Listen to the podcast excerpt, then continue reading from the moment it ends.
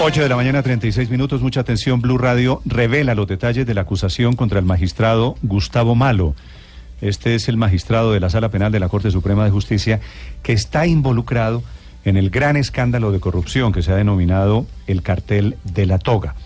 El magistrado Malo acaba de ser acusado formalmente desde la Comisión de Acusación de la Cámara de Representantes por ese acto que era vender sentencias, vender silencios a políticos corruptos. Este documento que hemos escrutado y analizado tiene 80 páginas, está firmado por Eduardo Rodríguez y Fabio Arroyave, que citan 18 órdenes de policía judicial, 24 testimonios, 34 documentos sustentando esta acusación contra Malo.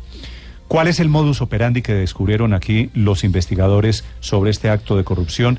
¿Qué fue lo que hizo Ricardo lo que dejó de hacer el magistrado Malo. Néstor, según dicen eh, los congresistas Rodríguez y Arroyave, Gustavo Malo, abro comillas, le suministraba los datos que necesitaba el grupo, es decir, el cartel de la toga, encabezado entre otros por Gustavo Moreno y por Francisco Ricaurte, para que fueran utilizados a la hora de abordar a los aforados mediante abogados que pertenecían también a la organización como el mismo Luis Gustavo Moreno y con información creíble poder alcanzar el principal objetivo, el cual era el pago de coimas, dádivas, incentivos para afectar el curso natural de sus procesos. Es decir, según la comisión, Malo les contaba a los señores del cartel de la toga en qué estaban los procesos, información cierta que ellos les daban a los que iban a, pagar el dinero. Les decían eventualmente, a usted lo van a capturar o lo van a citar a indagatoria, pero eso se puede evitar si usted consigna o entrega un dinero. Según la comisión, Gustavo Malo garantizó de manera efectiva que la organización a la que pertenecía,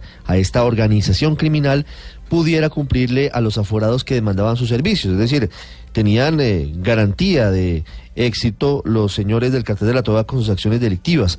En ocasiones, dice el documento, omitiendo realizar acciones propias a su cargo, dilatando los procesos y cita como ejemplo el caso del senador Musa Besaile, que era el caso más antiguo engavetado en ese despacho y que no se ha movido durante muchos años y entre otras tomando acciones puntuales como retirar del cargo al magistrado auxiliar José Reyes. José Reyes es uno de los grandes testigos del caso porque mm. él dice desde hace mucho tiempo que tenía proyectada la orden de captura contra Musa Besaile y que Gustavo Malo no la quiso Ahora, ¿hay rastros del dinero según los investigadores? Sí, hay rastros del dinero, Néstor. Para la comisión de acusación no hay discusiones sobre el pago que se realizó por parte de dos senadores, Musa Besaile y Álvaro Ashton, quienes ante la solicitud que hiciera el grupo delictivo, el cartel de la toga, de dos mil en el caso de Musa Besaile y de 1.200 millones de pesos en el caso de Aston respectivamente para que los procesos que se tramitaban en el despacho del doctor Gustavo Malo no tuvieran un normal tránsito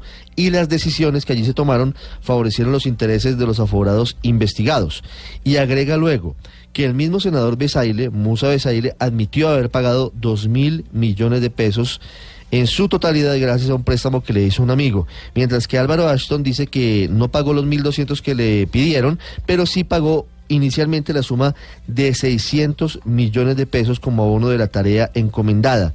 Del pago que se hizo por parte de Besaile y de Ashton, además, hay otros testimonios. Están el de Musa Besaile, el de Gustavo Moreno, el de Luis Ignacio León, abogado que formaba parte presuntamente del cartel de la toga y también tienen en cuenta la conversación grabada en el Dolphin Mall en Miami entre Leonardo Luis Pinilla, el porcino, otro abogado del cartel de la toga detenido, y el ex gobernador de Córdoba, Alejandro Leons. Hmm.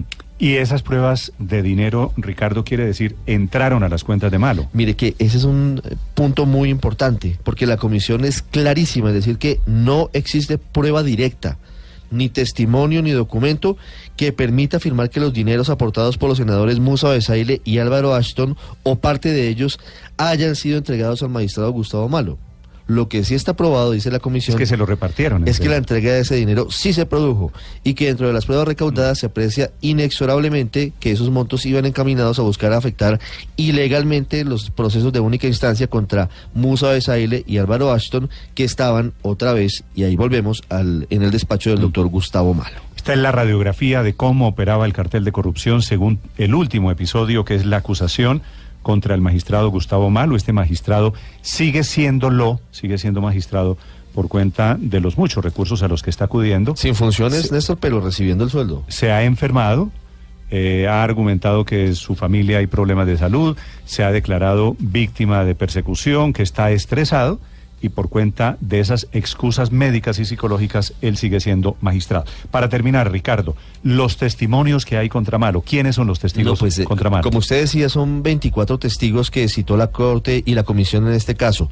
Musa Besaile, Leonardo Luis Pinilla, que no asistió, Luis Gustavo Moreno, Eugenio Fernández Carlier, Patricia Salazar Cuellar, ambos magistrados de la Corte, así como Luis Guillermo Salazar, Eider Patiño, José Luis Barceló, Fernando Alberto Castro, Fernando Acuña Vizcaya, Nubia Yolanda Nova, es decir, toda la sala penal y la secretaria de la sala penal, así como Julio Mansur, eh, ex senador que también eh, estaría involucrado, Raúl Acero, que es fiscal delegado y que entrevistamos aquí en Blue Radio como presunta ficha de Leonidas Bustos, Ana María Erazo, Javier Enrique Hurtado, Iván Andrés Cortés, Camilo Andrés Ruiz, José Luis Robles, Alexander Arevalo, Alexandra Arevalo, Guillermo Martínez Ceballos, José Luis Robles, José Reyes y Jaime Camacho Flores, además de la indagatoria y la ampliación de indagatoria de Gustavo Malo. El testimonio más fuerte es el de Gustavo Moreno, porque es el fiscal corrupto. El fiscal corrupto que podría pagar solamente tres años y medio de cárcel, según la ponencia que hoy va a discutir la sala penal, por colaboración con la justicia.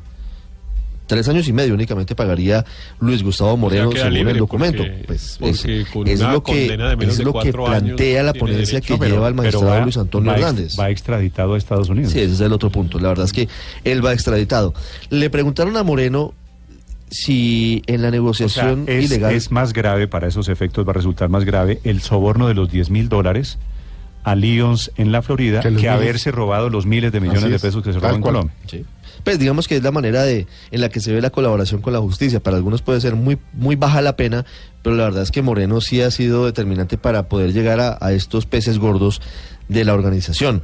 Moreno eh, habló contra Gustavo Malo porque dice que estaba siempre donde ellos se encontraban, eh, siempre que hablaron con Musa Besaile se referían a Luis Ignacio Leons y se hablaban de los vínculos claros de la amistad, de la presencia en fiestas, en reuniones de Gustavo Malo con Francisco Ricaurte. Mm. Lo que siempre se ha dicho lo confirma Gustavo Malo y es que Gustavo Malo era la ficha de Francisco Ricaurte, ambos cartageneros en medio del cartel de la Toja.